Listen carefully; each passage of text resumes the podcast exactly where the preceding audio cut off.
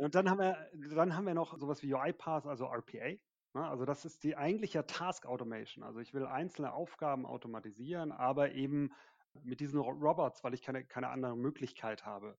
Das ist eigentlich, äh, ja, es ist eigentlich so ein, so, ein, so, ein, so ein temporäres, so ein temporärer Fix. Das ist ja keine echte Lösung. Aber ich glaube, dass sie deswegen so groß ist momentan, weil wir einfach, Automatisierung ist überall. Dadurch haben wir wirklich zu wenig Softwareentwickler. Ganz einfach. Ne? Dafür sind zu wenig Leute ausgebildet. Das heißt, manche Unternehmen haben gar keine Wahl, sie haben einen Schmerz, aber sie würden es gerne richtig machen, aber sie finden gar nicht die Leute oder sie haben sich vielleicht die letzten zehn Jahre auch nicht dafür aufgestellt, muss man manchmal auch sagen. Und dann bleibt ihnen manchmal auch nichts anderes übrig als RPA. Meine, meine Hoffnung ist so ein bisschen, also jetzt nicht gegen UiPath sprechen, aber dass wir das wegkriegen. Weil das ist ein, das ist eigentlich wirklich so ein Workaround.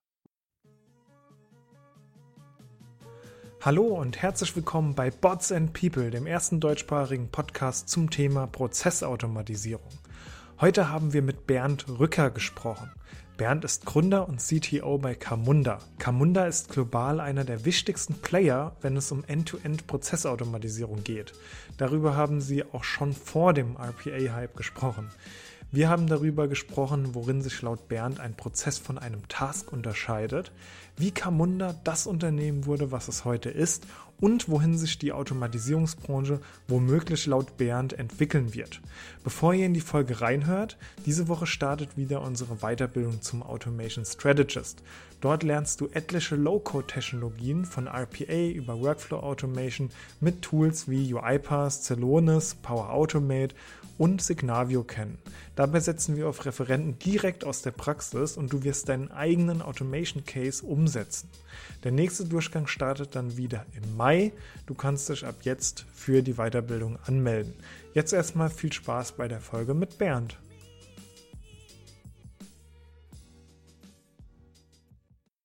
Hallo Bernd, schön, dass du bei uns bist. Erzähl uns doch einmal, wer du bist und was du genau machst. Schön bei euch zu sein. Ja, mein Name ist Bernd Drücker. Ich bin einer von den zwei äh, Gründern von der Camunda.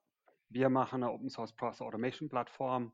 Das heißt wirklich ein Stück Software, mit dem dann wieder Unternehmen ihre Prozesse automatisieren. Wenn ich Prozesse automatisieren sage, meine ich damit vor allem so diese, diese Steuerung, was in welcher Reihenfolge passiert. Da reden wir bestimmt eh gleich nochmal noch mal ein bisschen genauer, genauer rein. Eine Sache, die mich äh, direkt getriggert hat, war, dass du gesagt hast, Open Source. Also warum hast du oder warum habt ihr euch für die für eine Open Source äh, Lösung entschieden? Oder könnten wir jetzt sogar gleich ähm, ganz tief reinstechen? Also wenn wir ganz korrekt sind, ähm, im Jahre 2021 würde ich sogar sagen Source Available. Also da gibt es ja nochmal so ganz spannende Diskussionen gerade mit Open Source und ähm, äh, die dann auch wieder bereitstellen in der Cloud und so weiter. Aber gestartet haben wir ganz klassisch mit Open Source. Apache License. Ähm, das hatte eigentlich viele Gründe. Also ich würde mal sagen, ein Stück weit aus unserer Entstehungsgeschichte raus äh, waren wir ja Contributor in dem Open Source Projekt, bevor wir wirklich die Entscheidung gefällt haben, uns von damals einem Beratungshaus zu wirklich einem Softwarehersteller zu wandeln, sozusagen. Das heißt, wir haben auch gar nicht auf einer komplett grünen Wiese angefangen, sondern haben auch schon ähm, auf einem Open Source Projekt aufgesetzt und waren Teil der Community und ähm, waren da auch schon, schon ziemlich mit dabei. Und das, das wäre allein schon sehr komisch gewesen, das abzuschneiden. Das hätte man natürlich machen können, aber äh, da kommt so das Zweite rein. Ich glaube, dass Jetzt müssen wir aber dann doch noch ein bisschen über das Produkt gleich mal reden, damit man das, glaube ich, versteht. Aber wir haben ja so, ein, so einen sehr starken Fokus auf, was wir Developer-Friendly nennen. Also es gab, auch wie wir gestartet haben, es gab ja schon immer, damals hieß es auch BPM-Tools oder Prozessautomatisierungstools. Und die kommen ganz oft mit so einem Ansatz, der so ein bisschen von der Idee her Richtung Low-Code sich bewegt, also zu sagen, hey, du kannst da irgendwelche Leute dran setzen, das müssen keine Programmierer sein, die können sich quasi dann was zusammenklicken, was dann einen Prozess automatisiert. Und schon immer hat uns, äh, also das, das geht auch für gewisse Bereiche, aber das ist nicht das, was mich auch damals interessiert hat, sondern ich, ich, ich will sehr stark auch wirklich auf, auf Kernprozesse gucken, auf Prozesse, die sehr individuell sind, die eigentlich dadurch auch immer Softwareentwicklung beinhalten, also die ich nicht zusammenklickern kann, wo, sondern wo ich wirklich ein Stück Software baue, die aber den Prozess beinhaltet. Ähm, und das hat mich interessiert. Das hat mich schon immer angezeckt. Ne? Und sobald ich das mache, muss ich ja die beiden Welten zusammenbringen. Auf der einen Seite Prozessautomatisierung, auf der anderen Seite Softwareentwicklung. Und das ist auch das, was uns groß gemacht hat. Also das ist das, was sehr unique ist an, an, an Camunda, an der Lösung. Und jetzt komme ich zurück zur Open Source Frage. Ich glaube, dass diese Developer Friendliness und Open Source in dem Sinne zusammenhängt, dass gewisse Dinge einfach verfügbar sein müssen für so einen Entwickler. Dass das heute das, das tägliche Arbeiten von einem Softwareentwickler ist, dass Libraries einfach mal schnell verfügbar sind. Dass ich leicht in die Sourcen reingucken kann, ob ich das jetzt will oder nicht, aber ich kann es ja einfach tun. Ich habe diese Community online, in der ich ganz schnell auch in einem Forum fragen kann, auch wenn ich keinen Supportvertrag habe oder gerade nicht weiß, wer in meinem Unternehmen der Supportkontakt ist und so weiter und so fort. Also diese diese ganze Kette, die motiviert sehr stark für Open Source und ich finde das, bin sehr froh, dass wir die, diesen Weg so gegangen sind, der ja auch mit Challenges kommt auf, auf der Produktseite, auf der Vermarktungsseite, ne? muss man ja auch klar sehen. Du hast jetzt schon die Entstehungsgeschichte ähm, von Camunda am Anfang von beispielsweise von so einer, von einer Beratung hin zu einem Softwareunternehmen kurz angerissen. Vielleicht kannst du da noch mal ein bisschen, auch noch mal ein bisschen tiefer reingehen. Was hat euch dazu bewegt, diesen Schritt zu gehen, weil wenn man heute an Beratung denkt, die sagen ja immer, okay, die krasse KPI einer Beratung ist die Auslastung der Consultants. Und wenn ich die, und um eine, eine Software zu entwickeln, muss ich ja die Auslastung zurückfahren, was ja entgegen einer Beratung steht. Also was war da so der Schritt? Also wir haben, wir haben 2008 gegründet, ich mit Jakob zusammen. Und wir hatten ähm, einfach diese, diese Vision, BPM voranzubringen. Damals hieß das BPM, Business Process Management. Der Begriff ist ja heute nicht mehr so opportun. Aber ähm, das war so das, was uns angetrieben hat. Und wir haben äh, äh, schon immer diese, diesen Automatisierung, diesen technischen Fokus ein Stück weit dabei gehabt. Und dann haben wir dazu Beratung gemacht. Ich, ich will, ich würde nicht sagen, dass unser, unser Ziel, also ich, für mich kann das sehr sicher sagen, sogar äh, nicht war, jetzt da den maximalen Profit rauszuholen, sondern ich fand das Thema wirklich mega spannend und super challenging und ich wollte da drin einfach weiterkommen. Und dann haben wir ja ähm, auch ein Buch dazu geschrieben, Praxishandbuch BPMN damals, sehr erfolgreich. Und das hat uns sehr viele Türen geöffnet, sodass wir gar nicht so, also viele Berater gehen ja dann auch sehr lange in Projekte und haben sehr wenige Kundenkontakte und sitzen dann irgendwie, keine Ahnung, vier Monate in Bielefeld fest oder so. Ähm, und das war bei uns überhaupt nicht. Also wir haben dann sehr früh kurze Einsätze gemacht, sei es Training, sei es Consulting, sei es Workshops. Dadurch haben wir ein sehr breite Kundenbasis einfach erlebt und kennengelernt und haben gesehen, wie die so Prozessautomatisierung machen, was da so funktioniert hat oder eher sehr oft nicht funktioniert hat. Und das war eine sehr spannende Zeit. Nichtsdestotrotz haben wir da sogar sehr viel Geld verdient, weil wir relativ hohe Tagessätze nehmen konnten. Ne? Also für so ein Training kriegt man ja auch ein bisschen mehr als ich mache jetzt drei Monate Projekt.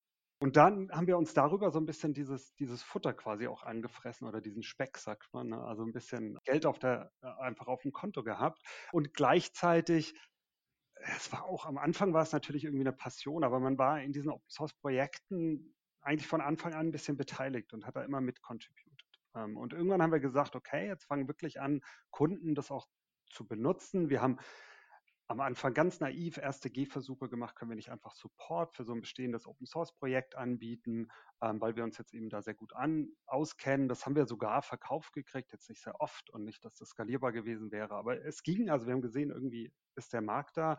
Und das war da auch der Moment, wo man gesagt hat, na ja, aber wir, wir gucken jetzt da auch wirklich rein mit Leuten. Also wir hatten am Schluss drei oder vier Leute, die eigentlich relativ Vollzeit an diesen, diesen Open Source Projekten mitgearbeitet haben. Und das, ja, ob sich das jetzt, also wenn man eine reine Beratung geblieben wäre, kann man fragen, ob sich das lohnt. Aber es hat auch schon einen großen PR-Aspekt. Ne? Wenn man einfach in diesen Projekten tief drinsteckt, ist man schon der Go-to-Place für, ich will jetzt hier eine Beratung dazu haben. Das war schon, schon so ein bisschen das Asset, was wir damals hatten. Aber es war so ein, so ein, irgendwann so ein Stuck in the Middle. Wir arbeiten viel an diesem Open Source Projekt mit. Das war nicht unseres, das war nicht unsere Marke. Auf der anderen Seite verdienen wir irgendwie über die Beratung. Das war das hat so halb gut funktioniert. Und das war auch der Moment, wo wir dann irgendwann gesagt haben, das war 2013, also da erinnere ich mich auch immer, immer noch sehr gut dran. Da hatten wir ähm, so Momente, wo wir zusammensaßen und sagten, okay, so kann das eigentlich nicht sein. Das ist doch nicht das, was, was Sinn macht hier als Unternehmen, sondern entweder machen wir jetzt Beratung und eigentlich, wie du sagst, lassen wir ein bisschen diese, diesen Invest in das Open Source Projekt fallen oder wir machen das jetzt richtig, aber da müssen wir das forken, da müssen wir unser eigenes Projekt machen, da müssen wir auch quasi das Zepter in die Hand nehmen und das in die Richtung treiben können, ähm, die wir für richtig halten. Ja, und das nicht mit irgendwie ähm, anderen Firmen, die ganz andere Ziele haben, ständig abstimmen. Und wir haben offensichtlich Letzteres gemacht. Das war ein großer Schritt, also von einem Beratungshaus, wo du eigentlich weißt, wo dein Geld herkommt, zu einem Produkthersteller. Ähm, das ist ein ganz anderes Business. Ähm, und das haben wir 2013 gemacht. Genau, damals waren wir ungefähr 20 Leute. Ja, und seitdem haben wir da, sind wir da dran geblieben. Also, ähm, und jetzt stehen wir da, wo wir jetzt stehen. Das ist ja auch kurz bevor das ganze RPA-Thema so groß geworden ist. Und ich habe gerade mal gut mitgehört. Wir haben jetzt noch kein einziges Mal das Wort RPA auch in den, in den Mund genommen, sondern eher Prozesse, Automatisierung. Wie hat das nochmal euer Business beeinflusst, diese Welle? Naja, ähm, auf zwei Arten würde ich sagen. Also das eine ist dieses ganze RPA-Thema Robotic Process Automation, also dass ich eigentlich ja einzelne Tasks automatisieren kann in Software-Systemen, die keine echte API haben. So, so hänge ich das in meinem Kopf immer auf. Ne? Dann kann so ein Roboter diese, diese Oberfläche steuern, aber eigentlich um einen Schritt in einem Geschäftsprozess zu machen. Und damit ist es eigentlich was, was sehr gut zusammenkommt. Also was uns ja im Zweifel hilft, zu sagen, wir wollen jetzt einen Geschäftsprozess automatisieren und hier gibt es aber einen Task, ähm, den kann ich jetzt nicht so einfach automatisieren, weil das System, weil ich da komme ich gar nicht ran, zum Beispiel. Ja, weil es keine API gibt, weil man die Lizenz dafür nicht hat, weil es keine Info gibt, bla bla bla. Das gibt ja tausend Gründe.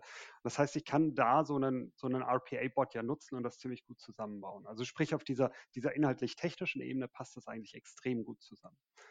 Dann kommt so die, so eine, so eine andere Ebene dazu. RPA hat einfach diesem ganzen Thema Process Automation einen Boost gegeben. Das ist natürlich, ähm, äh, davon profitieren wir auch. Das kam wieder sehr hoch auf die Agenda. Jetzt natürlich auch mit diesen Themen Digitalisierung. Also spätestens ähm, Covid hat das ja nochmal beschleunigt. Also man merkt einfach, dieser Markt ist gerade sehr, sehr, sehr heiß. Und da hat RPA sicherlich was beigetragen. So ein bisschen das Dritte, was ich bei RPA mal super spannend finde. Es wird was ich ganz am Anfang gesagt habe, wir hatten früher schon mal so eine Welle von vielen Low-Code, BPM-Tools. Ich klicke mir was zusammen.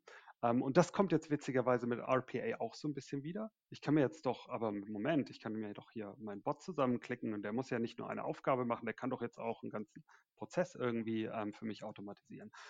Und das geht auch und das machen ja auch Firmen. Wir sehen jetzt aber tatsächlich sehr, sehr häufig, dass zu, an welche Grenzen das quasi stößt, welche Probleme die haben. Ich, äh, ich meine, wir sind gerade super happy über diese Deutsche Telekom-Geschichte, die ja auch bei uns auf der, auf der Konferenz geredet haben wo sie das genauso auch wirklich quasi erzählen. Ne? Also wir können ja mal viel erzählen, natürlich, weil haben wir unsere gefärbte Produktsicht. Aber die Telekom hat da eine sehr klare Geschichte, wo sie sehr erfolgreich 2015 angefangen haben, RPA-Bots zu bauen für gewisse Probleme. Das war auch wirklich ein, eine große Erfolgsgeschichte, dieses Projekt. Ähm, aber dann haben sie eben angefangen, immer mehr Bots zu bauen, immer mehr Bots und immer komplexere Bots. Ähm, und das ist ihnen ziemlich über den Kopf gewachsen. Und irgendwann haben sie gesagt, so geht das nicht weiter, so kriegen wir das alles überhaupt nicht mehr in den Griff. Und dann haben sie irgendwann angefangen, da wirklich also vor allem auch nochmal eine Orchestrierungsebene einzuziehen. Und das ist in dem Fall Camunda und die orchestriert dann eben diese ganzen Bots, wenn man den eben Bots braucht. Und sie fangen auch an, sehr viel strategischer daran zu gehen, zu sagen, ein Bot ist eine Übergangslösung. Wir müssen uns auch Gedanken machen, wann der wieder wegkommt, wann da eine echte Systemintegration, eine echte Schnittstelle benutzt wird. Irgendwas, was ein bisschen stabiler funktioniert, ein bisschen wartbarer funktioniert und so weiter und so fort. Das war jetzt vielleicht eine lange Antwort auf deine Frage, aber so, so sehe ich ungefähr dieses RPA-Thema gerade. Lass uns doch nochmal zurück vielleicht auf deine Person kommen, weil für uns, äh, wir haben ja Bots and People letztes Jahr gegründet und für uns ist auch immer so spannend, wie sich die Rollen, auch, auch deine Rolle über die Jahre im Unternehmen verändert hat. Also was sind deine Aufgaben heute beispielsweise? Und vielleicht auch, was, was waren sie früher? Also ich denke, da ist ein großer Unterschied dazwischen. Absolut. Und ich würde sogar fast mit dem früher anfangen, wenn ich, wenn ich darf, weil das ein bisschen einfacher ist. Heute ist das nämlich gar nicht so leicht, ähm, meine Rolle festzupinnen. Ähm, naja, über, über die Entstehungsgeschichte, aber das ist, glaube ich, ganz normal bei Gründern, hüpft man ziemlich zwischen Rollen hin und her. Also ganz am Anfang gibt es keine exakt klar definierten Rollen, da macht man halt irgendwie was, was gerade Sinn macht, ähm, spricht ja eh viel miteinander. Ich habe dann ganz viel tatsächlich auch selber einfach Consulting und Trainings gemacht, ne? also ganz lange Zeit, aber viel, viel bei Kunden unterwegs. Das war ganz lange. Ich habe dann angefangen, auch diesen, diesen ähm, Consulting-Bereich zu, zu leiten, und aufzubauen. Also wir haben ja dann mehr Consultants, mehr Trainings und das war eine Zeit lang das, äh, was ich gemacht habe. Ich habe dann über die Zeit und das ich weiß noch, dass das am Anfang nicht so leicht war, fand ich diese Entscheidung für mich, äh, ich aus heutiger Sicht aber sehr, sehr gut finde. Ich habe irgendwann für mich entschieden, dass Management nicht, also weder mein größtes Talent ist, noch ähm, das, was ich tagtäglich so mit, mit, mit Begeisterung tue. Und ich habe sehr früh, wie wir angefangen haben oder wie ich mir angefangen habe, mich selbstständig zu machen, von Guy Kawasaki äh, so einen Vortrag gehört. Also den kennt man vielleicht, ne? also in der Gründerszene recht bekannt, genau. Ähm, und der hat ja so dieses Hire better than yourself als einen, einen Ausspruch. Und der ist mir irgendwie sehr hängen geblieben. Und das war, irgendwann habe ich dann auch diese Entscheidung getroffen und habe gesagt, hey, also jetzt hier dieses Team aufbauen und dann wirklich quasi rein, rein, aber, aber Management zu machen, das können andere besser als ich, da bin ich mir sicher. Und das heißt, ich habe sowas dann eigentlich auch in der Vergangenheit immer wieder irgendwann abgegeben an jemand, der wirklich das, das, das kann. Also Consulting baut jetzt jemand auf, der auch wirklich so ähm, den Fokus auf das Team legt, auf Team aufbauen. Ich habe mich dann sehr stark auf Developer Relations gestürzt. Also so dieses Thema, wie kann ich, ich sag mal, wie Public Relations nur halt zu den Entwicklern, also diesen Kanal zu Entwicklern aufbauen. Das ist viel, viel Bloggen, viel Beispiele, viel Vorträge. Ich bin ich weiß gar nicht, was, 2017 oder 18, ähm, habe ich irgendwas die Ecke 80 bis 100 Vorträge gemacht. Damals ist mir damit ja noch um die Welt geflogen, also war quasi auch stetig unterwegs und da so ein bisschen einiges gemacht. Aber gleiches Spiel. Also inzwischen haben wir einen Director of Developer Relations und die ähm, kann dieses Team sehr viel besser aufbauen als ich. Also diese Struktur reinbringen, diese Skalierung reinbringen. Ne? Und damit bin ich da so, mache ich immer noch einiges. Ähm, aber bin auch nur so halb in diesem Team. Ne? Und dann springe ich so ein bisschen. Ich mache tatsächlich gerne noch Pre-Sales. Ich mache eigentlich auch immer gerne noch mal sowas wie ein Proof of Concept. Gucke mir natürlich ein bisschen an, wie sich der Markt entwickelt und bin auch bei einigen Produktstrategiesachen immer noch dabei. Aber immer so, also ich sage immer so ein bisschen, ich versuche noch nützlich zu sein. Ich versuche auf keinen Fall im Weg zu sein. Das finde ich dann wichtig. Also ne, wenn du dich an gewisse Stellen nicht, nicht reinsetzt, dann musst du im Zweifel auch die Klappe halten, weil es ja dann nicht mehr deine Verantwortung ist. Ähm, genau, und so in dieser, dieser Ecke bewege ich mich. Ich habe jetzt gerade auch ein Buch wieder geschrieben. Dafür hat man dann eben Zeit. Das ist auch cool. Dann kann man sich wieder in der Tiefe mit Themen beschäftigen, was mir einfach sehr, sehr viel mehr Spaß macht. Ähm, außerdem hat es mich gut durch die Corona-Zeit gebracht bisher. Wie groß ist Camunda gerade? Wir haben ähm, ein bisschen mehr als 250 Leute. Also wir sind gerade ungefähr zwischen 250 und 300 ähm, wachsen allerdings relativ ähm, rapide weiter. Also wir haben so Anfang der Corona-Zeit, wie alle, glaube ich, einfach mal kurz gebremst und gesagt, jetzt lass mal abwarten, lass mal kurz schauen. Ähm, haben das dann aber auch relativ schnell die, die Bremse wieder rausgemacht und, und, und wachsen jetzt eigentlich stetig ähm, weiter. Und jetzt sind wir halt irgendwie bei 250, 260, so die Ecke.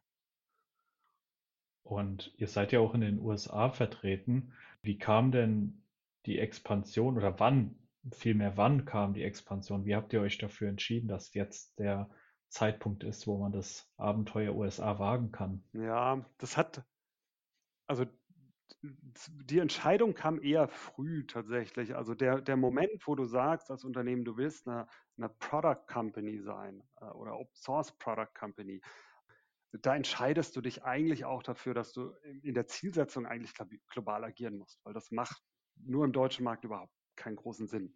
So. Von dem her war es dann eher eine Frage der, der, der Schritte und der Reihenfolgen. Wir haben, ich meine, das war dann 2014, da bin ich mir nicht mehr ganz sicher, aber Jakob, mein Mitgründer, der ist dann auch mal ein halbes Jahr in die USA rüber. Wir haben so eine Förderung damals gekriegt vom German Accelerator Fund, heißt der, glaube ich. Also die zahlen einem so das Office und so ein paar Sachen und ähm, bringen einem ein paar Kontakte. Und ähm, dann war Jakob mal ein halbes Jahr in San Francisco drüben das hat noch nicht wirklich das, das Geschäft dort irgendwie jetzt in Schwung gebracht, aber das hat vor allem ihm, glaube ich, sehr geholfen, gewisse Dinge zu verstehen im Markt oder auch wie, ein bisschen wie Silicon Valley tickt und solche Geschichten. Ähm, von dem her war das ganz spannend, aber dann haben wir gesagt, okay, also wir haben erste Gehversuche dann auch schon gemacht, haben aber relativ schnell gemerkt, von der deutschen GmbH kauft da keiner. Das kann man so ein bisschen vergessen. Haben dann also erstmal angefangen, sowas wie die Legal Entity, die Camunda Inc. zu gründen das braucht ja so ein bisschen. Dann sind ja so die nächsten Learnings, naja, aber trotzdem kann ich auch nicht von einem Salesman in Deutschland, das geht auch irgendwie nicht so richtig gut klar und Zeitverschiebung und bla bla. Ähm, und das ging dann langsam eigentlich. Also wir hatten dann den ersten äh, Salesman, der sogar ein Deutscher ist, aber viel im Ausland studiert hatte, der war noch ein bisschen bei uns in Berlin und dann ist er komplett rüber nach San Francisco. Ich kann es ja nicht mehr genau sagen, wann 2015, würde ich jetzt mal spontan ungefähr sagen. Und da hat sich das so langsam entwickelt. Ne? Am Anfang noch viel hin und her fliegen. Und inzwischen haben wir, das sollte ich wahrscheinlich wissen, weiß ich aber nicht genau, aber bestimmt ein Viertel, ein Drittel der Leute drüben ne, in den USA. Also das hat sich so nach und nach wirklich entwickelt. Wer sind so eure typischen Kunden? Na, das geht von bis, also ich würde mal zwei Dinge unterscheiden und da kann man sich über Terminologie streiten, aber ähm, wir haben ja einmal die, die Community-User, also die Open-Source-Nutzer sozusagen. Ähm, je nachdem, wen man fragt, sind das auch Kunden und die Enterprise-Kunden, die mit denen wir wirklich einen Vertrag haben, von dem wir auch Geld kriegen. Ähm, auf der Community-Ecke ist das wirklich alles. Also wir sind ja sowieso kein Branchenfokus, also alle Branchen, aber da sind, findet man so ein bisschen auch alle Unternehmensgrößen. Also da findest du auch mal ein Drei-Mann-Startup, was jetzt irgendwie was Cooles macht oder so, bis zu den ganz Großen. Also eins meiner Lieblingsbeispiele ist da sogar Goldman Sachs, die ähm, bei uns auch schon erzählt haben, was sie machen. Das ist eine riesen, äh, äh Riesenkiste. Also die machen eigentlich alles intern, was irgendwie Human Workflow ist. Mit Camunda, das sind dann irgendwie, ich nicht mehr, 10.000 Daily Users drauf und so. Und die haben das komplett mit Open Source gemacht. Also wir haben das irgendwann mal so mitgekriegt und irgendwann mal so, ach, das macht ja sehr geil. Und inzwischen ähm, erzählen die das auch relativ viel. Aber das war eine komplette, interessanterweise äh, Community-Geschichte. Auf der Enterprise-Seite äh, ist es prinzipiell ähnlich, alle Branchen, also das auf jeden Fall. Äh, meistens sind es dann halt doch ein bisschen die größeren Firmen, ne? weil dann halt, es ist ja jetzt nicht unbedingt Self-Service, es ist auch ein gewisser Preistag dran. Ähm, es ist meistens eine Legal-Geschichte, diesen Vertrag auszuverhandeln und dann, das machst du nicht mehr mit ganz kleinen Unternehmen. Also von dem her ist es dann schon ein bisschen die mittleren bis großen, die, äh, die wir da ganz viele haben. Was ist denn eure Vision für die Zukunft? Was habt ihr noch so vor mit Camunda? Wo soll sich, wo soll sich Camunda hinbewegen? Würde ich ja auch wieder zwei Dinge unterscheiden. Einmal ist natürlich dieses ganze Feld der Prozessautomatisierung, ne, so, so inhaltlich. Ähm, das andere ist ja für die Firma selber. Und das hat einen gewissen Overlap. Ne, und den, den finde ich eigentlich den spannendsten, ne, weil auf der einen Seite natürlich wachsen wir gerade weiter und, und da hängen tausend Challenges dran. Ne, das ist eine super spannende Kiste, jetzt irgendwie die Firma von 200 auf 500 Mitarbeitern zu kriegen, ähm, weltweit skalieren. Wir sind bei echt großen Unternehmen mit inzwischen relativ großen Deals drin. Das ist eine ganz andere Nummer irgendwie. Das musst du erstmal lernen, das musst du abwickeln lernen, da hängt viel dran. Von dem her ist das natürlich was, was uns die nächsten Jahre auch weiter beschäftigen wird. Ähm, aber das ist aus einer Kundenbrille, finde ich ja immer ein bisschen langweiliger. Das ist, das ist irgendwie selbstverständlich, dass man die Firma auf die Reihe kriegt. Ne? Also von, der, von der inhaltlichen Seite ist eins der größten Themen auch bei uns eigentlich Cloud. Also tatsächlich Prozessautomatisierung, also Workflow Engine als Managed Service auch wenn wir Stand heute das dann ganz viel eher quasi on-prem in die Private Cloud bringen, aber viele der Parameter bleiben ja trotzdem die gleichen. Also wie kann ich sofort hier, zack, ich will meine Workflow Engine haben, ich will mich nicht lange damit, ich will die nicht operaten, bringen die mir daher. Und das ist schon eine Challenge, muss man auch sagen. Also ein Produkt zu bauen und dann als Software zu verkaufen, ist dann doch was sehr anderes, als es zu betreiben mit irgendwelchen SLAs mit irgendwelchen, was weiß ich, Security-Zertifizierungen, die wir gerade machen und so weiter und so fort. Also das ist eins der ganz großen Themen bei uns gerade. Damit einhergeht für mich auch so ein bisschen dieses, ja, wenn man es jetzt größer aufhängen wollte, verfügbar machen diese, dieser Technologie. Also das ist, das ist ja das, was mich schon immer so reizt. Ne? Also das, da, da steckt Open Source drin, damit mache ich es verfügbarer.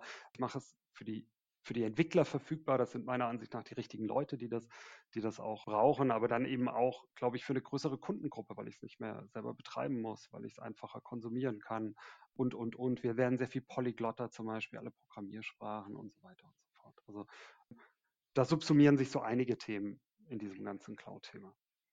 Und dann, wir hatten gerade im Vorgespräch ja ganz kurz über, über, über Signavio äh, angerissen, weil da ja gerade viel passiert wir haben ja auch so, so, so eine gewisse Intelligence, also nicht, nicht Process Mining, was so ein Signavio oder Celonis viel machen, sondern tatsächlich, wenn so Prozesse auf der Engine automatisiert werden, dass ich dann diese Daten, die dabei entstehen, diesen, diesen Schatz auch wirklich quasi hebe und mir daraus Verständnis ableite, was hier gerade passiert, was ich optimieren könnte und so weiter und so fort. Und in der Ecke, da bewegt sich bei uns zum Beispiel auch noch gerade wirklich sehr, sehr viel.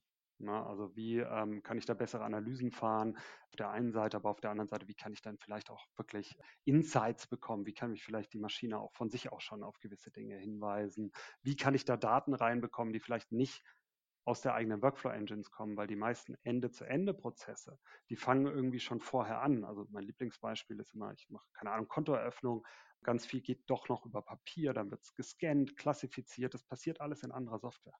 Aber das interessiert mich, damit ich verstehe, wie lange eigentlich der Komplettprozess braucht, von das Papier ist eingegangen zu, zum Ende. Und ähm, in solchen Themen sind wir gerade auch ganz viel noch unterwegs. Wie ist das für euch? Also es setzen ja auch ganz, ganz viele Unternehmen auf Camunda auf. Wir sprechen mit äh, vielen ähm, aus der Branche und da hören wir das ganz oft so, ja, das ist auf Camunda aufgesetzt. Und teilweise sind die Angebote ja auch, ja, fast, also kann man das so sagen, du wirst wahrscheinlich auch anders äh, beschreiben, aber Konkurrenzprodukte äh, zu euren. Wie fühlt sich das an, wenn man sozusagen den Code, den Basiscode für die Konkurrenz, jetzt um es mal ganz spitz ja. zu formulieren, geschrieben hat? Ach, ja, ich meine, erstmal, also da kann man ja auf zwei Seiten sehen. Erstmal kann ich es ja auch positiv sehen. Offensichtlich ist es was Gutes, was wir da gebaut haben. Ne? Offensichtlich, äh, offensichtlich will das jemand benutzen. Das ist ja schon mal cool. Und man, ich finde, da darf man auch nicht lamentieren, weil das, äh, also wir haben es ja selber Open Source gestellt, hat uns keiner gezwungen. Also von dem her dürfen wir uns auch nicht beschweren, ähm, wenn das dann jemand benutzt. Bis heute ist das auch tatsächlich kein real existierendes Problem. Also wir hatten das noch in keiner Situation, wo das ein Thema wurde. Wir hatten jetzt schon ein, zwei Opportunities, tatsächlich so quasi andere Software, die Camunda eingebettet hatte, auch angeboten hat, aber das waren sehr spezielle Nischen. Also nicht so, dass ich sage, das ist jetzt wirklich was, was uns morgen das Geschäft auffrisst. Und eine generisch, generische Workflow-Engine, eine BPM-Plattform, äh, Prozessautomatisierungsplattform anzubieten, die quasi wie Camunda funktioniert, da, das glaube ich noch nicht, dass das morgen jemand wuppt. Das ist ja neben der Technologie eben dieses alles drumherum auch. Ne, das verkaufen zu können, das supporten zu können. Das, da steckt so viel dran, was nicht im Code sozusagen schon drin ist. Von dem habe ich da jetzt nicht so die Angst. Ähm, eine Sache haben wir tatsächlich gemacht, da waren wir so clever damals, da bin ich ja heute noch stolz auf uns. Wir haben ja auch dieses Modellierungsframework, also nicht die, die Automatisierungsengine, sondern einfach den Modellierungsteil. Das ist im Prinzip so eine Art Browser-Anwendung, mit dem du eben BPMN modellieren kannst in dem Fall. Das ist ein JavaScript-Framework. Auch das ist Open Source. Und da haben wir im Prinzip auch super liberale Lizenz, MIT-License, aber da haben wir einen Punkt reingemacht, der da heißt, du darfst es benutzen, aber du darfst unser Logo nicht entfernen. Das ist die einzige Einschränkung dieser Lizenz. Und das zum Beispiel hat jetzt einige Mitbewerber schon davon abgehalten, das bei sich ins Produkt einzubauen. Wir hatten da große BPM-Hersteller, die bei uns angeklopft haben und gesagt, hey, können wir euch nicht ein bisschen Geld bezahlen, das Logo da wegzumachen? dann ist man ja, wie man halt so ist als Unternehmer, so, muss ja nicht gleich Nein sagen, wir rufen mal einen großen Preis auf, dann hat es keiner gemacht. Aber es hat sie davon abgehalten. Und das, das finde ich eigentlich einen coolen Kompromiss. Jeder könnte es machen, ne? aber dann müssen sie halt sozusagen wenigstens zugeben, dass sie das benutzen. Und das, das finde ich ja dann wieder okay. Ja, ich finde das sehr inspirierend, wie du das beschreibst, auch dass und ich finde, das hat man auch am Anfang des Gesprächs rausgehört, dass es dir auch wichtig ist, dass die Themen größer werden ne? und dass es gar nicht so um dieses, äh, ja, diesen, diesen Wettbewerb geht. Ja, also mein Teich, mein Teich. Äh. Ja, ja. Und wahrscheinlich habt ihr auch ganz viel von der Developer-Community auch zurückbekommen.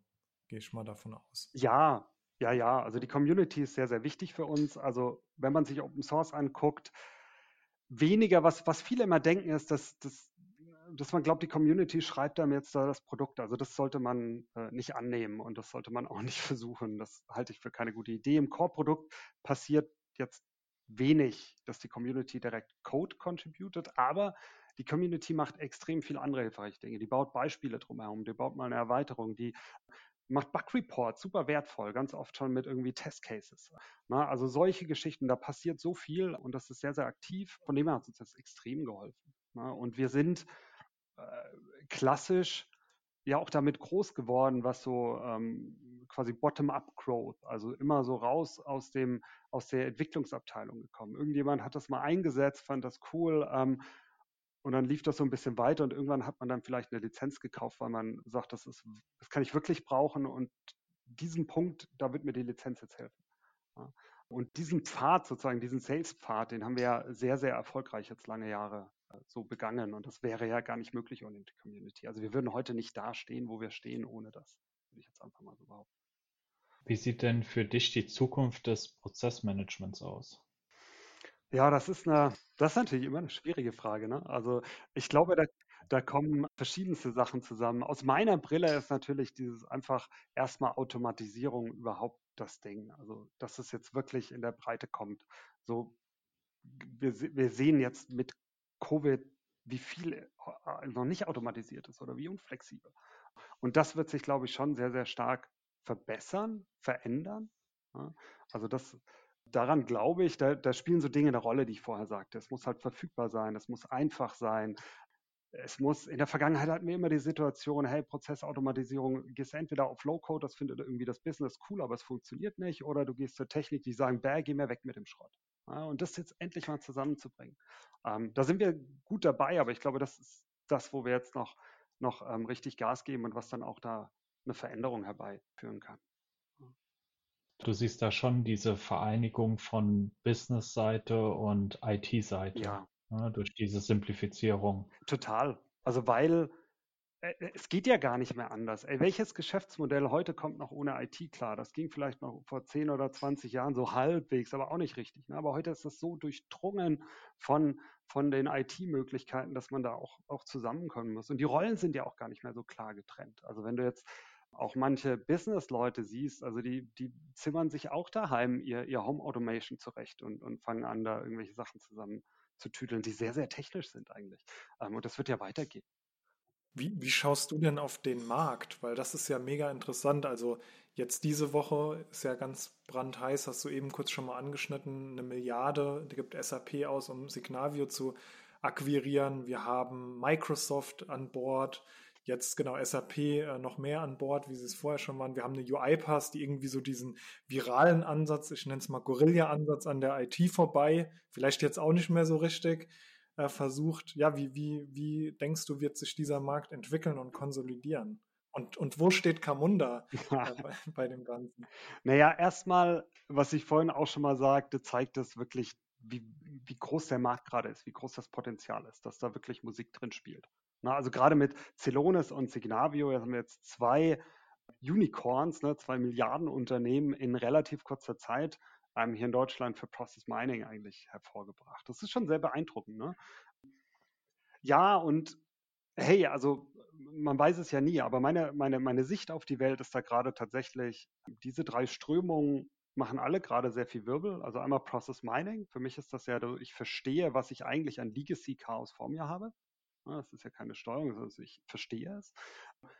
Sowas wie RPA und UiPath und Co., das ist eben Task Automation mit diesen Robots. Das ist ein wichtiges Thema, weil, was ich gerade ja sagte, Digitalisierung, Automatisierung spielt überall eine Rolle, aber wir ziehen quasi nicht schnell genug nach mit Softwareentwicklern. Damit haben die meisten Unternehmen ja oft, selbst wenn sie gerne richtig entwickeln wollten, gar keine Wahl.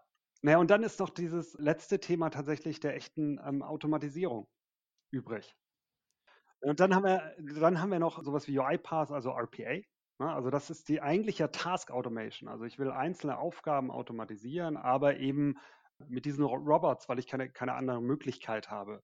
Das ist eigentlich, äh, ja, das ist eigentlich so ein, so ein, so ein, so ein temporäres, so ein temporärer Fix. Das ist ja keine echte Lösung. Aber ich glaube, dass sie deswegen so groß ist momentan, weil wir einfach, Automatisierung ist überall. Dadurch haben wir wirklich zu wenig Softwareentwickler. Ganz einfach. Ne? Dafür sind zu wenig Leute ausgebildet. Das heißt, manche Unternehmen haben gar keine Wahl. Sie haben einen Schmerz, aber sie würden es gerne richtig machen, aber sie finden gar nicht die Leute oder sie haben sich vielleicht die letzten zehn Jahre auch nicht dafür aufgestellt, muss man manchmal auch sagen. Und dann bleibt ihnen manchmal auch nichts anderes übrig als RPA. Meine, meine Hoffnung ist so ein bisschen, also jetzt nicht gegen UiPath sprechen, aber dass wir das wegkriegen. Weil das ist ein, das ist eigentlich wirklich so ein Workaround. Und die dritte Strömung für mich ist das, das, was wir machen, die wirkliche Steuerung, die wirkliche Automatisierung von Prozessen. Und da, also ist ja auch inzwischen viel mit Gartner am Reden, die nennen ja so dieses Hyper-Automation. Ähm, wir gucken ja ganz viel an Ende-zu-Ende-Orchestrierung, wie kriege ich Ende-zu-Ende-Prozesse zusammen. Und das ist ein, auch ein Riesenfeld. Ne? Und da geht es nicht um Intelligence wie bei Process Mining und da geht es auch nicht um Task Automation wie bei RPA. Von dem her haben für mich alle diese drei Themen ihren Platz.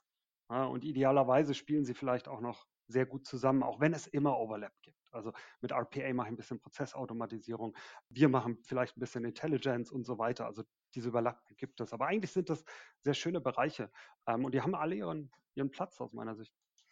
Jetzt gibt es ja auch noch den, also die, die klassische, also ich nenne es jetzt mal klassische, aber eine Schnittstellenautomatisierung, also auch das, was jetzt sich Celonis äh, zugekauft hat mit Integromat, Power Automate. Wie würdest du das auch als Task Automation dann bezeichnen? Es, ja, es geht so in die Richtung. Es ist halt sehr kleinteilig, ja. Also ich, ich würde jetzt so, so einen Schnitt, ja, es spielt sich auf Ebene eines Tasks im Prozess ab. Ja, könnten wir jetzt schon so ein bisschen darunter subsumieren. Ja, also es gibt ja übrigens noch viel mehr. Ne? Also es gibt ja auch, habe ich jetzt gar nicht drüber geredet, so diese ganzen Sapia-artigen Integrationen, diese Office-like, äh, das ist ja auch Prozessautomatisierung, auch wieder mit ihrer bestimmten Gruppe. Aus meiner Sicht kein Overlap mit diesen, diesen ich mache jetzt Ende-zu-Ende Kernprozessautomatisierung. Aber es zeigt natürlich, dass so jemand wie Celonis hungrig ist. Ne? Also von dem her wird sich natürlich, wird man immer sehen, wer da welche Claims äh, wie absteckt. Eben hast du gesagt, dass viele große Unternehmen eure Kunden sind. Wie siehst du denn generell die Unterscheidung zwischen der Welt der großen Konzerne, also wie die Prozessautomatisierung betreiben, und auch kleineren Unternehmen beziehungsweise dem berühmten deutschen Mittelstand? Fällt mir gar nicht so leicht zu antworten, weil ich zum Mittelstand dann doch zumindest aktuell weniger Kontakt habe als zu den großen. In der Vergangenheit hatte ich das noch ein bisschen mehr, aber in letzter Zeit eigentlich gar nicht mehr so viel. Also meine Wahrnehmung na, zwei Dinge. Also einmal auf der, auf, bei, bei großen Unternehmen hast du halt Softwareentwicklung im Haus. Das ist sowieso so. Ne? Und damit tun die sich natürlich auch leichter, Prozessautomatisierung als Softwareentwicklung an sich zu begreifen und dann auch wirklich umzusetzen. Also, und natürlich ist dann auch gleich der Hebel größer, damit Einsparungen zu machen, wo du dann auf der anderen Seite natürlich auch gewisse Kosten wieder einfacher rechtfertigen kannst. Damit haben die kleineren mehr Probleme. Das gesagt, habe ich es aber auch schon oft erlebt. Die Kleinen sind natürlich wendig. Ne? Und ganz häufig, wenn du nur ein, zwei richtig coole Leute an Bord hast, die da auch Bock haben, die vielleicht tatsächlich Softwareentwicklung auch, auch können oder, oder einfach auch wollen, dann kannst du da schon ganz schön viel bewegen in kürzester Zeit. Ich sehe das leider zu selten. Für uns, wie gesagt, das Camunda spielt sich das dann häufiger auf Open Source Ebene ab, ne? weil das sind dann eh die Enthusiasten und dann wollen die auch nicht unbedingt eine Lizenz kaufen. Und ich finde das auch völlig legitim ich, ich, ich wäre sogar sehr froh, ehrlich gesagt, wenn da mehr ähm, passieren würde. Wenn da mehr wirklich das Zepter in die Hand nehmen ähm, würden. Aber davor scheuen sich offensichtlich dann doch viele. Hm. Kommen wir zu unserer äh, letzten Kategorie, nämlich die fünf schnell Fragen an Bernd.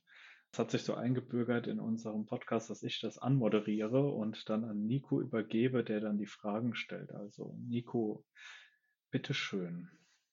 Genau, also jetzt ist der Zeitpunkt, ab dem die Fragen auch ein bisschen unkonventioneller werden. Wir haben jetzt viel über Prozessautomatisierung und äh, Business Process Management geredet und jetzt wollen wir auch noch mal so ein bisschen äh, über dich sprechen. Und ich starte einfach mal mit der ersten Folge rein, wenn du bereit bist. Ah, schieß los. Die erste Frage ist, äh, wer ist dein Idol und warum? Das ist eine echt schwierige Frage. Die habt ihr mir zum Glück vorher verraten. Von dem habe ich ein Weilchen drüber nachgedacht und bin auf nicht so richtig was gekommen, weil ich ganz viele Menschen habe, die mich irgendwie ähm, gerade Bücher, Vorträge und sowas geprägt haben. Ich bin am ehesten hängen geblieben bei Götz Werner. Ich weiß nicht, ob ihr den kennt, der hat mal DM gegründet. Und warum? Weil das, ich glaube, weil ich ihn sehr früh sozusagen in meiner Karriere getroffen habe, als ich eigentlich so noch kurz nach Schule war und weil er mich sehr beeindruckt hat in seinen unternehmerischen Ansichten. Also er hat ja sehr viele Dinge sehr anders gemacht bei DM. Die waren damals noch viel revolutionärer, als sie heute sind. Er ist, ähm, hat ein ganz anderes Menschenbild vertreten, eine ganz andere Arbeitsumgebung gewollt, hat ja auch ein sehr großer Unterstützer des Grundeinkommens, was gewisse ähm, ja auch wieder Menschenbilder transportiert und so weiter. Und er hat immer sehr Demut gepredigt und auch gelebt, glaube ich. Das fand ich in Summe schon immer sehr beeindruckend. Dann habe ich ihn irgendwie aus den Augen verloren. Ich hoffe, er hat in den letzten zehn Jahren keinen Blödsinn gemacht. Und ich sage jetzt ja so. Wie hast du ihn getroffen? So direkt nach der Schule so einen DM-Gründer zu treffen, das ist ja auch spannend. Na, direkt nach der Schule habe ich ihn tatsächlich eher über Artikel und Bücher getroffen. Ich habe ihn mal in der Uni in Stuttgart tatsächlich live erlebt. Das war aber dann schon später. Frag mich nicht, waren 2008 oder so. Okay. Ich weiß nicht, ob du den Film kennst, Nummer 5 lebt. Ja. Das ist ja dieser kleine, ja, so ein kleiner Roboter, der kann Bücher einfach so abscannen. Also der swipet da einmal so durch die Bücher durch und kann das Wissen dann äh, reinprogrammieren. Wenn du das könntest, welches Buch würdest du dir einprogrammieren? Ich, ich habe das, hab das gelesen und mir gedacht, boah, ich will gar kein Buch einprogrammiert haben. Das ist doch das Schöne, ab und zu auch mal das Zeug wieder zu vergessen. Ich glaube, wenn es sein müsste, dann würde ich am ehesten aber so Soft Skill, so Managementbücher, weil das ist der Kram, den ich ständig vergesse. Oder was ich letzt gelesen habe, was mir ständig auch wieder entrutscht. Gewaltfreie Kommunikation kann ich sehr empfehlen in der Covid-Zeit, wer kleine Kinder hat. Aber ich vergesse es auch ständig wieder. So, dann äh, die dritte Frage. Was ist der beste Rat, den du jemals erhalten hast? Ich würde es darauf zurückführen, was ich vorhin mal gesagt habe. Hire better than yourself ähm, hat mich tatsächlich stark geprägt in meiner Laufbahn. Und das hat mich immer sehr, ich glaube, auch beruhigt oder, oder motiviert, diesen Schritt zu gehen, der ja nicht leicht ist, zu sagen, okay, nein, ich, ich stelle mich zurück, ich hole, also ich bin zwar der Gründer des Unternehmens, aber hey, die können das alle besser und lass die mal machen und die mal in die wichtigen Positionen gehen. Da hat mir das sehr geholfen, würde ich sagen. Dann, wenn du ein Olympiasportler wärst, was wäre denn dann deine Sportart? Das ist einfach der einzige Sport, der mir Spaß macht, ist Radfahren, von dem her sehr zum Glück Olympionik, von dem her. Wäre wär das so, so äh, ich weiß gar nicht, welche Radsportarten olympisch sind. Dieses, wie man so in der Halle im Kreis fährt oder schon eher draußen? Ich wusste nicht, dass es hier vertiefende Fragen gibt. Aber ich habe keine Ahnung. Ich gucke nie Sport im Fernsehen. Ich, ich weiß es nicht. Ich habe es kurz gegoogelt. Olympia Fahrrad, dann kam ein Treffer und dann habe ich gedacht, alles klar, das ist, es wäre mir auch egal tatsächlich. Ja? Also ich, ich fahre viel Rennrad, ich setze mich auch gerne aufs Mountainbike, wenn es sein muss, mache ich auch Spinning oder fahre blöd im Kreis in der Halle rum. Ich glaube, es ist besser als alles andere, was ich so kenne. Besser als Hammer werfen. Ja. Ohne das jetzt vielleicht auch interessant. Habe ich noch nie gemacht. Ähm, hat man in der Schule immer äh, Speerwerfen, äh, Speerwerfen gemacht, was ich bis heute schwierig finde in so einem, so einem Sportplatz, wenn dann andere Leute rumlaufen. Aber gut. Äh, angenommen, du musst ein Motto-Shirt dein ganzes Leben lang tragen. Das ist unser, unsere Klassikerfrage. Was würde auf diesem Motto-Shirt draufstehen? Du kannst es auch waschen, das T-Shirt zwischendrin, ist kein Problem. Darf ich? Das ist wie mit den Kamunda-Shirts. Davon habe ich ungefähr zehn gleiche und jeder denkt, ich habe die immer an. Ich wasche die. Nein, das ist einfach. Das habe ich hier immer an meinem Rechner liegen. It depends würde da draufstehen. Alles klar, ja, dann tausend Dank für das tolle Interview und äh, auch für die Beantwortung der jetzt etwas unkonventionelleren Fragen. Ich denke, wir haben tolle Einblicke bekommen ins Thema Prozessautomatisierung. Und dann fürs Schlusswort wie immer an Olli. Genau, äh, jetzt an unsere Hörer und Hörerinnen gerichtet. Wir hoffen, euch hat es genauso gefallen, hier zuzuhören. Und wir hören uns in 14 Tagen wieder. Bis dahin. Ciao, macht's gut. Schön, dass du heute wieder eingeschaltet hast. Bald startet auch wieder unsere Weiterbildung zum Automation Strategist. Dort lernst du etliche Low-Code-Technologien von RPA über Workflow Automation mit Tools wie UiPath, Celonis, Power Automate und Signavio kennen. Dabei setzen wir auf Referenten direkt aus der Praxis und du wirst deinen eigenen Automation Case direkt während der Weiterbildung umsetzen. Der nächste Durchgang startet wieder im Mai. Wenn du spannende Gesprächspartner weißt oder Fragen hast, über die wir in unserem Podcast einmal reden sollen, dann melde dich gerne jederzeit bei uns unter info at Bis dahin, ciao!